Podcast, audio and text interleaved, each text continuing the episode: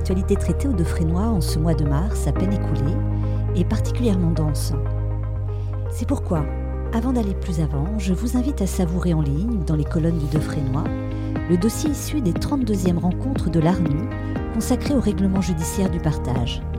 En effet, tout un programme décliné de manière très complète et par conséquent ici trop long à détailler.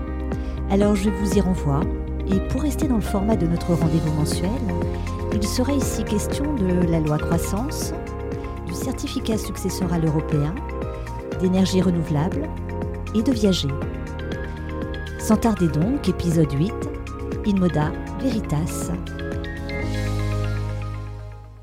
Bien entendu, nous n'allons pas traiter ici de l'indémodable petite robe noire ou de l'intemporel costume trois pièces, mais néanmoins d'un sujet qui revient à la mode.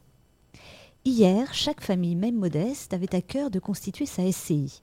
Un temps, c'est la tontine qui était en vogue. Aujourd'hui, retour de viager. Et comme le soulignent maître Céline Galli-Carsenac et Isabelle Iti, s'il présente de nombreux avantages pour le vendeur comme pour l'acquéreur, la rédaction de l'acte de vente en viager requiert une vigilance accrue. Viager libre ou occupé, bouquet sec, 100% bouquet ou 100% rente, il existe autant de formules que de situations personnelles. Par suite, il convient d'être particulièrement attentif, bien entendu, aux questions de capacité et de pouvoir, mais aussi aux clauses relatives au paiement de la rente, à son actualisation, aux charges incombant au vendeur et à l'acquéreur, ou encore prévoir une clause résolutoire. Mais comme toute mode, Peut-être celle du viager laissera-t-elle place à la vente en démembrement que les praticiens voient déjà se développer ces derniers temps. Justement, du côté de la profession, la loi croissance a prévu que l'installation fait l'objet d'un tirage au sort lorsque le nombre de candidats dépasse le nombre d'offices à créer dans chaque commune. Dès lors que les candidats sont notifiés de leur tirage au sort, il est établi un calendrier précisant le délai d'instruction de leur demande d'installation. La sénatrice Nassima Dindar et le député Alexandre Portier ont observé que les délais indiqués par le ministère de la Justice ne semblent pas tenus. Le ministre de la Justice a répondu que ces nominations se déploient jusqu'au terme de la carte établie pour la période 2021-2023, soit jusqu'à l'été 2023.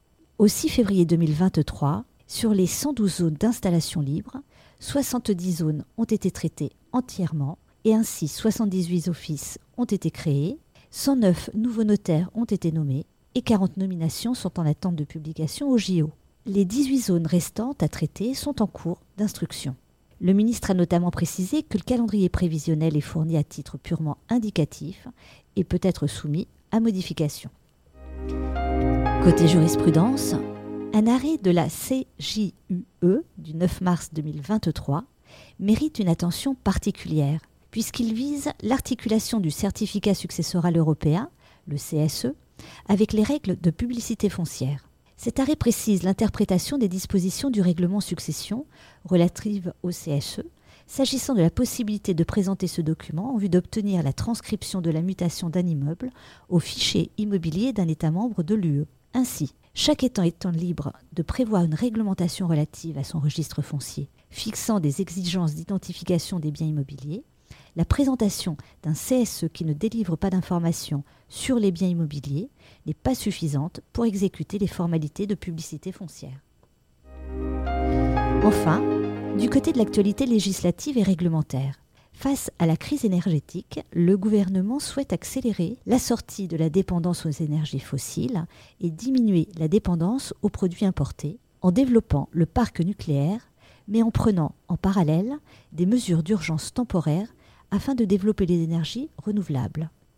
C'est l'un des objets de la loi relative à l'accélération de la production d'énergie renouvelable du 10 mars dernier, dont certaines mesures intéressent le droit de l'urbanisme, de l'environnement et de la propriété, et à ce titre le notariat. Accélération des procédures et libération du foncier, il convient de rester attentif sur ces sujets en forte mutation. Retrouvez tous ces sujets de manière plus développée sur la base L'Extinso ou en feuilletant les articles du Defrénois et du Defrénois Flash, notamment sur le kiosque l'extinso.fr. Je vous donne rendez-vous au mois prochain. Alors, à bientôt